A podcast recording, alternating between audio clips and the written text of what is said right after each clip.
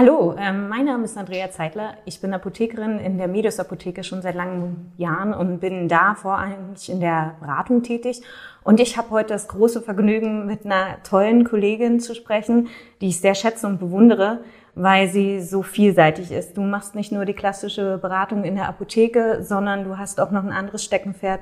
Das ist die Ernährungsberatung. Du hast sogar einen Blog, über, ähm, wo man einen Anreiz kriegt für gesunde, tolle Rezepte, was ich sehr faszinierend finde. Auch für Kinder ist da was dabei. Und unser Hauptaugenmerk so wollte heute in die Richtung gehen, ähm, Diäten gerade jetzt so in der Frühlingszeit. Aber ich habe jetzt schon ganz viel vorne weggenommen. Vielleicht magst du dich noch mal kurz selber vorstellen. Genau, eigentlich hast du das alles schon ganz charmant vorgestellt.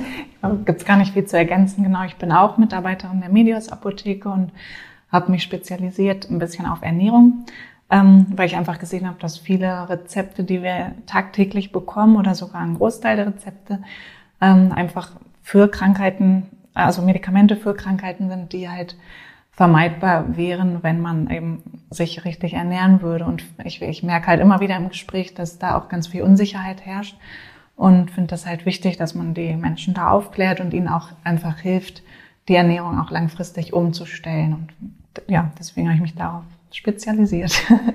Und ja, unser Thema heute Diäten. Was sagst du, wann sollte man wirklich mit so einer Diät starten? Mm, also spätestens natürlich, wenn man sich unwohl fühlt oder auch beim Arzt festgestellt hat, dass ähm, die Blutwerte nicht mehr stimmen, wenn einfach, ähm, was wir zum Beispiel in der Apotheke machen, ist, dass wir BIA-Messungen machen, dass wir die Körperzusammensetzung messen und darüber dann eben feststellen, ob zum Beispiel schon zu, also so viel Fettmasse vorliegt, dass die wirklich eine Gefährdung für die Gesundheit darstellt und später dann zu Erkrankungen führen kann weil ähm, Fett eben ganz viel negative Auswirkungen hat. Im gewissen Maße ist das überhaupt kein Problem, aber mhm. es gibt dann irgendwann einen Punkt, es einfach zu viel wird und dann muss man spätestens dann eingreifen, um eben diese Krankheiten zu verhindern. Und ab dann müsste man eben über eine sinnvolle Diät nachdenken, wobei es da natürlich auch riesengroße Unterschiede gibt. Es gibt da irgendwie tausend Diäten und da muss man, das ist dann eben das, was wir dann zusammen besprechen, dass wir eben gucken, dass ähm, wirklich genügend Nährstoffe zugeführt werden, genügend Eiweiß, dass kein Muskelabbau erfolgt und solche Sachen, dass man da eben wirklich auch sinnvolle Diäten auswählt. Mhm. Wann meinst du, sieht man so erste Erfolge bei so einer Diät? Hm, das ist ganz unterschiedlich, weil es ähm, hängt natürlich davon ab, wie ähm, die Körperzusammensetzung ist. Also zum Beispiel, wie viel Muskulatur liegt vor, weil davon dann wieder abhängt, wie der Grundumsatz ist, also wie viel Kalorien man einfach verbrennt. Und wenn natürlich jemand schon mit einer relativ geringen äh, Muskelmasse startet, hat er insgesamt einen sehr geringen Grundumsatz mhm. und müsste die Kalorien so stark reduzieren, dass dann wieder eine Gefährdung besteht, dass vielleicht nicht alle Nährstoffe in ausreichenden Mengen zugeführt werden. Und da muss man eben ein bisschen vorsichtig sein. Und das kann dann etwas länger dauern, weil derjenige dann ähm, eben nicht so viel Kalorien einfach verbrennt, mhm. dadurch weniger Fett äh, abbauen kann. Ähm, ich hatte aber auch schon Fälle, ähm, so ganz äh, motivierte Leute, die halt auch ausreichend Muskelmasse hatten und die dann wirklich schon ähm, in den ersten ein, zwei Wochen dann irgendwie zwei, drei Kilo reines Fett verloren haben. Also was wir dann wirklich in den Messungen dann auch gesehen haben. Aber ganz oft, also mir ging es leider auch so, ähm, scheitern ja solche Diäten. Was meinst du, woran liegt das? Mhm. Also oft ist es so, dass man sich die Ziele zu hoch gesteckt mhm. hat, dass man wirklich ähm, so, also sich unrealistische Ziele setzt, die man wirklich vielleicht ein, zwei Tage durchhält, aber dann mhm. schon wieder scheitert und dann Heißhungerattacken bekommt und so. Also da muss man ein bisschen vorsichtig sein und da einfach ähm, ein paar Strategien entwickeln, wie man das verhindern kann. Ähm, und dann ist es oft auch so, dass, also kann zum Beispiel sein, dass jemand ähm, die Kalorien stark reduziert, dadurch äh, zu wenig Nährstoffe zuführt, zu wenig Eiweiß und der Körper, das ist halt ein Urinstinkt von uns, verlangt halt einfach immer nach Nährstoffen. Und mhm. ähm, man hat dann sogar, man bevorzugt dann ähm, die süßen und fettigen Sachen. Und dann ähm, kommt es halt zu diesen Fressanfällen sozusagen. Dann ähm, muss man auch so ein bisschen gucken. Ähm, viele ähm, essen den ganzen Tag über, aber nur ganz wenig. Und unterm Strich sind es auch wenig Kalorien. Aber sie führen halt die ganze Zeit Nahrung zu und haben die ganze Zeit einen erhöhten Insulinspiegel. Und Insulin äh, blockiert sozusagen die Fettverbrennung, so dass es da eben sinnvoller wäre. Man würde wirklich sagen, ich esse nur zwei oder dreimal am Tag, dafür aber eine richtige Mahlzeit. ähm, und habe dann eben nicht ständig einen erhöhten Insulinspiegel, sondern zwischendurch eben auch mal ähm, mhm. Insulinspiegel, der eben unten ist und in der Zeit kann ich dann auch mal Fett verbrennen. Das und da kann ich auch mal was Süßes essen? Genau, also das ist sowieso, also ich, ich würde mir auch nicht alles verbieten. Das ist auch ein ganz großes Problem. und deswegen, also wenn man zum Beispiel mal was Süßes essen möchte, dann auch nicht zwischen den Mahlzeiten, sondern eher ähm, direkt nach einer Mahlzeit, weil dann geht sowieso der Insulinspiegel nach oben. Und wenn ich dann noch einen Kuchen essen möchte, dann am besten direkt nach dem Essen. Gibt es denn eine Süßigkeit, wo du sagst, ach, da darf man vielleicht ein Stückchen, zwei Stückchen mehr, weil die einen Ticken gesünder ist als dieses klassische Gummibärchen, das klassische, äh, diese klassische Vollmilchschokolade, diese süße. Ja, also gibt schon ein paar Sachen, die, also es kommt ja hauptsächlich immer auf den Zuckergehalt drauf an, weil der wirklich am meisten ansetzt und dann wirklich zu Fett umgewandelt wird. Deswegen alles, was ein bisschen weniger weißen Zucker enthält, ist schon mal ganz gut. Und das wäre zum Beispiel, sind das Sachen mit Dattelzucker oder so, also wenn man zum, oder diese Energiebällchen, die es jetzt öfters mal irgendwo angeboten mhm. bekommt, gibt. Diese werden dann eben aus Datteln gemacht, sind dann, schmecken auch süß. Aber ähm, man hat eben durch die Ballaststoffe und die anderen Stoffe, die zusammen, natürlich, da ist natürlich auch Fruchtzucker drin, aber es ist eben in so einem Gesamtpaket, was insgesamt anders verstoffwechselt wird. Und dadurch ist, wirkt es sich nicht ganz so negativ aus. Oder eben wirklich, wenn man das mag, ähm, ganz dunkle Schokolade, wenn man so einen mhm. Schokoladenhunger hat kann man auch gerne mal so eine 90-prozentige Schokolade oder so essen, weil die ist an sich gesund. Also der, das äh, Kakaopulver an sich ist ja an sich gesund, nur der Zucker eben nicht. Kriege ich gleich wieder Appetit auf was Süßes. Ähm, ja, vielleicht habt ihr noch tolle Ideen, Tipps und Tricks für mich, ähm, wo ihr sagt, das ist eine Süßigkeit, die kann ich vielleicht ohne schlechtes Gewissen mal zu mir nehmen. Ähm, schreibt es einfach mit rein in eure Kommentare. Wir würden uns freuen. Ich würde mich freuen, weil so ganz ohne Süßkram geht's bei mir halt leider nicht. Aber ähm, trotzdem gibt's ja da dann immer auch dieses Thema mit dem Jojo-Effekt. Ähm, ne? Die ersten Erfolge sind da und dann hört man auf.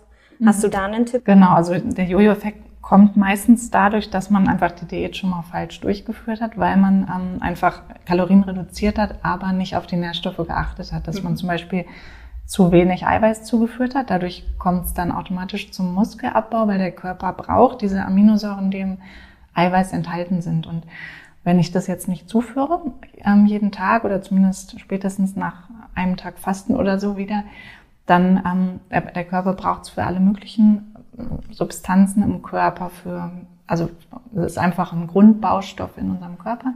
Und wenn das nicht zugeführt wird, dann ähm, sucht er sich das irgendwo und dann baut er eben Muskelmasse ab.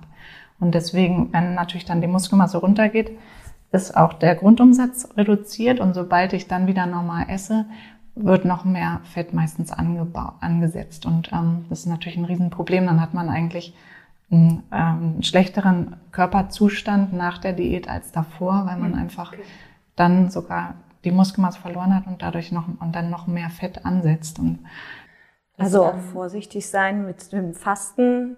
Ist ja jetzt doch in aller Munde Intervallfasten, ähm, tageweise Fasten. Wie ja, also ähm, Fasten, genau, also dieses Langzeitfasten ist wirklich ein bisschen gefährlich, es sei denn, ich nehme mir vor, ich gehe danach jeden Tag ins Fitness oder jeden zweiten Tag ins Fitnessstudio und mache richtig extremes Muskeltraining mit ausreichend Eiweißzufuhr, dann ist es durchaus möglich, das nach und nach wieder ähm, aufzubauen, die Muskelmasse, aber es ist extrem schwierig. Deswegen würde ich eben, wenn ich faste, versuchen, nur so wirklich dieses Intervallfasten zu machen. Das heißt, beliebtes Zeitfenster ist zum Beispiel nur 16 Stunden mhm. zu fasten und 8 Stunden zu essen. Das dann aber jeden Tag zu machen, das hat ganz viele positive Effekte für den Körper. Nicht nur, dass man damit abnehmen kann und eben mehr Fett verbrennt. Ähm, oder manche machen das auch so, dass sie dann einen Tag fasten und den und die anderen sechs Tage in der Woche was mhm. essen. Also solche gibt's ganz verschiedene Intervalle, aber das, das ist auf jeden Fall sinnvoll, wenn man dann in diesen Fenstern, in denen man wieder isst, dann wirklich auf die Nährstoff- und Eiweißzufuhr achtet. Das ist, glaube ich, der größte Fehler bei den meisten, dass sie denken, ah ja, ich habe ja jetzt gefastet und äh, gerade bei dem Intervallfasten, jetzt kann ich hier schlemmen und ähm, brauche gar nicht genau. so auf meine genau. Kalorien achten. Ja. Hm. und ähm, ja, generell gibt's ja ähm, wirklich so viele Lebensmittel, ähm, wo man jetzt hört, das kann man während einer Diät gut einsetzen, das weniger. Hast du da ein paar Empfehlungen für uns?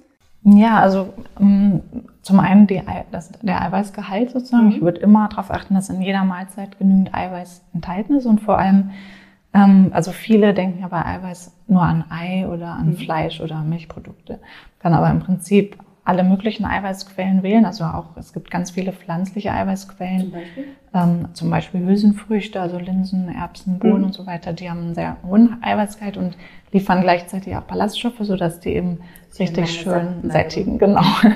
Und also die sind zum Beispiel super geeignet. Ähm, und ansonsten eigentlich alle Lebensmittel, die eine hohe Nährstoffdichte haben. Also mhm aber eine geringe Kaloriendichte, also zum Beispiel Gemüse im einfachsten Fall oder Salat oder so, also alles, was den, den Magen quasi füllt, mhm. ähm, mit, einer, mit wenig Kalorien, aber viel Nährstoffen, so dass man dann auch ein Sättigungsgefühl ähm, bekommt, wird halt ab einer bestimmten Magenfüllung erst gesendet. Das heißt, es macht jetzt nicht so viel Sinn, irgendein fettreiches Lebensmittel zu essen, weil der Magen dann kaum gefüllt ist, dann wird auch kein ähm, Sättigungssignal.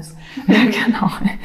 Und deswegen, also das wäre eben wichtig, dass man auf eine ausreichende Nährstoffzufuhr achtet, weil der Stoffwechsel, also alle Stoffwechselvorgänge im Körper sind ja von Vitaminen und irgendwelchen Mineralstoffen und so abhängig und die können halt nicht ablaufen, wenn davon nicht genügend zur Verfügung gestellt wird, sodass der Stoffwechsel dann automatisch auch runtergeschraubt wird, wenn man zu wenig Nährstoffe zuführt. Das heißt, wenn man jetzt doch irgendeine Diät wählt, die vielleicht ähm, nicht sehr vollwertig ist, also mit wenig nährstoffreichen Lebensmitteln, dann müsste man sich tatsächlich Gedanken machen über ähm, Nahrungsergänzungsmittel, die dann eben diese Vitamine dann zuführen. Hm.